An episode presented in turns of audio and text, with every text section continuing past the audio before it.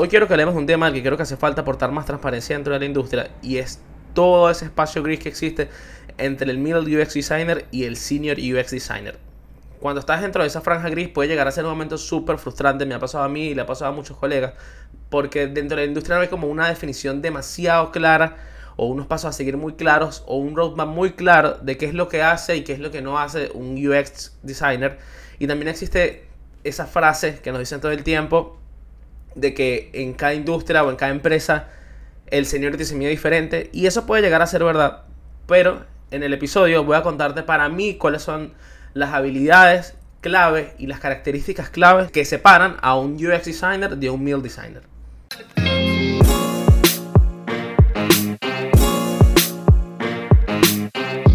Bienvenidos a un nuevo episodio de Un Punto Podcast. Como ya les dije, en este episodio les voy a hablar sobre lo que yo creo según mi experiencia y para mí, qué es lo que diferencia a un UX designer senior de un UX designer que es mid-level.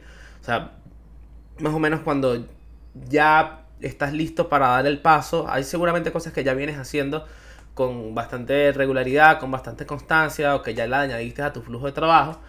Pero hoy quiero hablarles un poquito de eso porque eh, creo que también lo dije en la intro. Está el tema de que cada industria, cada empresa siempre dice que no, bueno, eh, el seniority es diferente en cada empresa, el seniority es diferente en cada departamento. Y yo creo que mm, es raro, es raro. Porque sí puede haber un porcentaje de las características o los skills del seniority o del senior que puede ser flexible o variable, pero yo creo que hay cosas, hay simplemente cosas que hace un eh, UX senior que un middle level UX no las puede hacer, no las identifica o no las ve. Y yo creo que eso es lo que diferencia lo que ya tú cuando tú cumples ese ese set de skills ya estás listo para dar el paso. Eso es lo que yo creo. Si nos sigues desde hace tiempo, si por casualidad ya viste nuestro episodio sobre el seniority, es uno de nuestros primeros 5, 6, 7 episodios, por ahí va la cosa. Hablamos un poquito más en profundidad sobre lo que es el seniority en distintas áreas del diseño.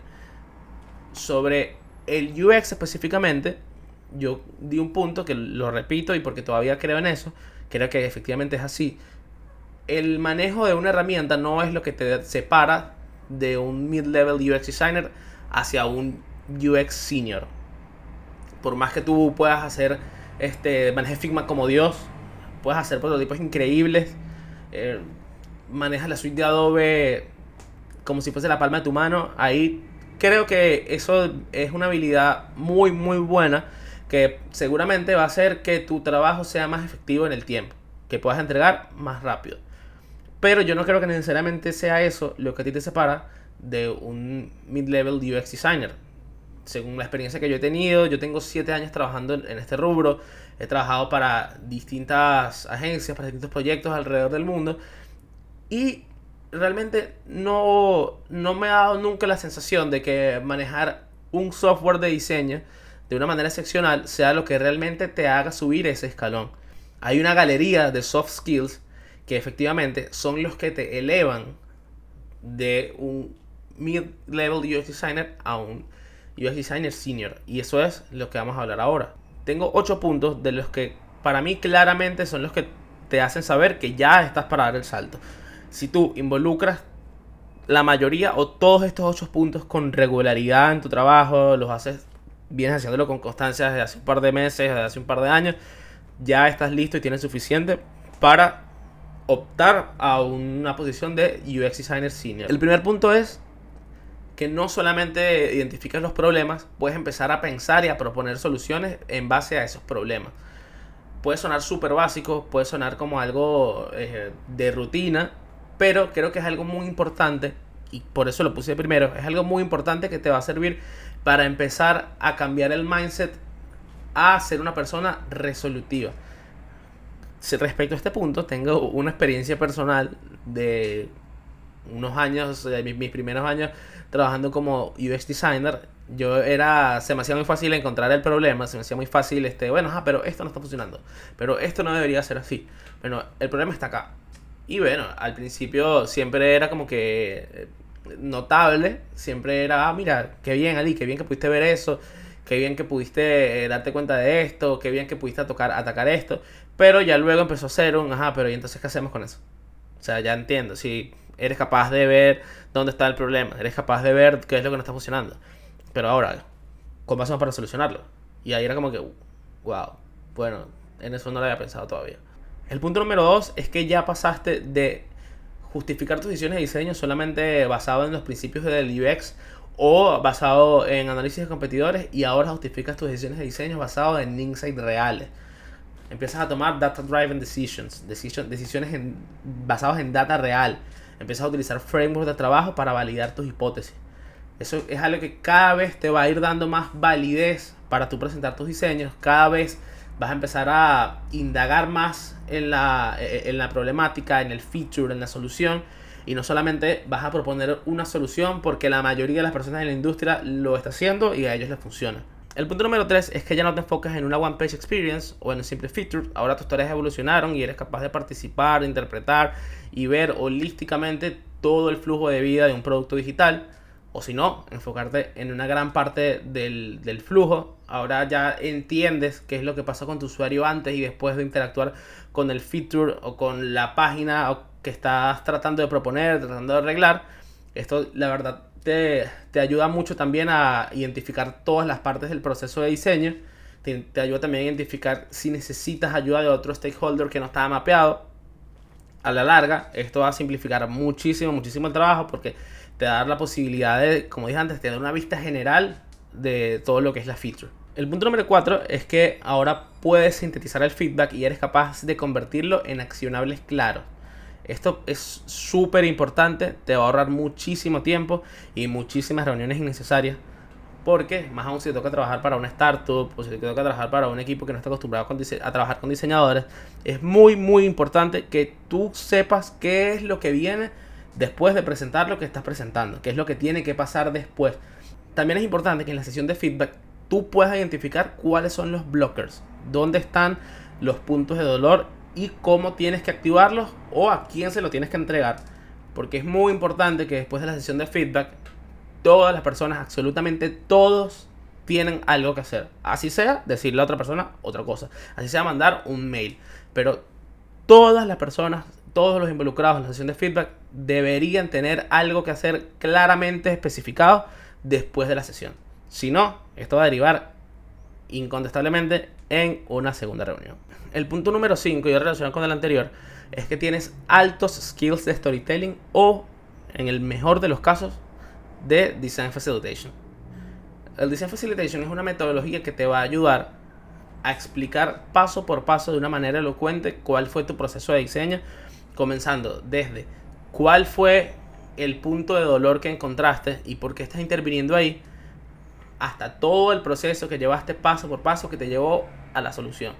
Si eres capaz de explicar eso no solamente a, una, a, un público de diseñadores, sino un público de no diseñadores, aceptar preguntas, responder dudas, sin saltarte parte partes importantes de la presentación y que al final cada quien se vaya de ahí habiendo entendido todo, eres un experto. Si quieres saber más de lo que es Design Facilitation, por favor déjenme en los comentarios y trataré de hacer un video corto sobre esto porque es una metodología brutal, pero no me da tiempo a explicarla en este episodio.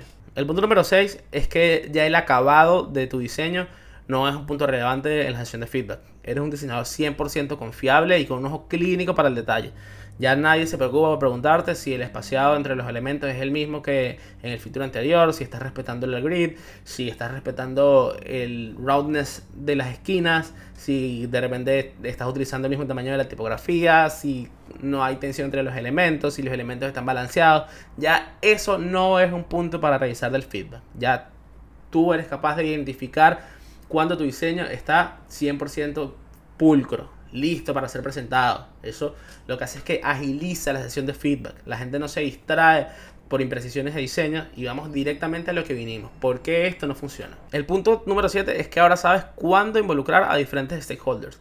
Cuando llegaste a un punto muerto o cuando llegaste a un blocker lo suficientemente importante como para lanzarle el problema a otro, por así decirlo, o que otro venga y te ayude, o otros vengan y te ayuden. Cuando, qué tan rápido puedes identificar dónde está el problema que no estás pudiendo resolver. Y importante, quién te puede ayudar. Y si tú no sabes quién te puede ayudar, saber a quién le puedes preguntar. ¿Cómo puedes hacer para accionar eso? ¿Cómo puedes hacer para rápidamente poner eso on track, en movimiento? Y que en cuestión de minutos, horas o un día te puedan identificar. Ok, si tú no sabías quién te puede ayudar, es esta persona. Ve, búscalo y ahora que te ayude. El punto número 8 es que ahora pasaste de ser mentoreado a ser un mentor. Ahora sirves de guía para el talento con menos experiencia, para el talento recién llegado, para el talento que recién llega a tu equipo o a tu empresa. O de pronto hay talento que llega y tiene más experiencia de diseño que tú, pero tú tienes más experiencia en ese equipo que él o ella y puedes guiarlos, pues sabes cómo apoyarlos, sabes cómo reconocer el tipo de ayuda que necesitan, el tipo de talento que tienen, el tipo de compañía que necesitan es muy importante que nosotros como talento con más experiencia ya sepamos cómo hacer que nuestra experiencia sirva para otros, cómo hacer para traspasar nuestra experiencia, para traspasar nuestros conocimientos, cómo hacer para, desde un punto de vista que no tiene necesariamente que ver con el diseño, cómo hacer para nutrir a tu equipo de eso. Y una última de bonus track, que es un 2 en 1. Ya no eres un purista del proceso de diseño UX y ya no eres el defensor del usuario. Porque un poquito con el punto 1, el UX tiene muchísimos pasos, tiene muchísimos procesos que nos ayudan a llegar de una manera exitosa a una solución o a un mejor producto digital. Pero no todos los equipos tienen el personal ni el tiempo para pasar por cada uno de esos pasos siempre. Y muchas veces, al tú querer pasar obligatoriamente por cada uno de esos pasos del proceso UX, lo que hace es retrasar a tu equipo, meter a tu equipo más complicaciones, eh, terminas convirtiendo un problema muy pequeño en un problema muy grande. Y por eso es que yo siempre digo que el proceso de diseño UX, más que un proceso como tal, es un toolkit que tú tienes que usar como herramienta y saber identificar cuándo utilizar cada una de esas herramientas que te da el proceso. Y respecto al segundo, evidentemente nosotros estamos aquí para hacerle la vida más sencilla al usuario, pero nosotros también estamos aquí para potenciar nuestro producto digital. Entonces, no todo es sacrificarlo absolutamente todo para que el usuario tenga una mejor experiencia. Realmente, la mejor solución es tratar de equilibrar las necesidades y, las, eh, y los bloqueantes de tu producto para poder darle el mejor producto posible a tu usuario. Espero que te haya servido de utilidad el episodio, que te haya gustado y que también te haya aportado la claridad necesaria para empezar a identificar si ya eres un senior, si ya estás listo para dar el paso. Estos son, es un punto de vista bastante personal, pero es todo lo que yo he visto en mi experiencia de un diseñador senior en distintos lugares del mundo, en distintos proyectos, en distintas industrias. La mayoría reúnen muchos o todos estos puntos que yo te acabo de decir y como te dije, espero que te sirvan y nos seguimos viendo.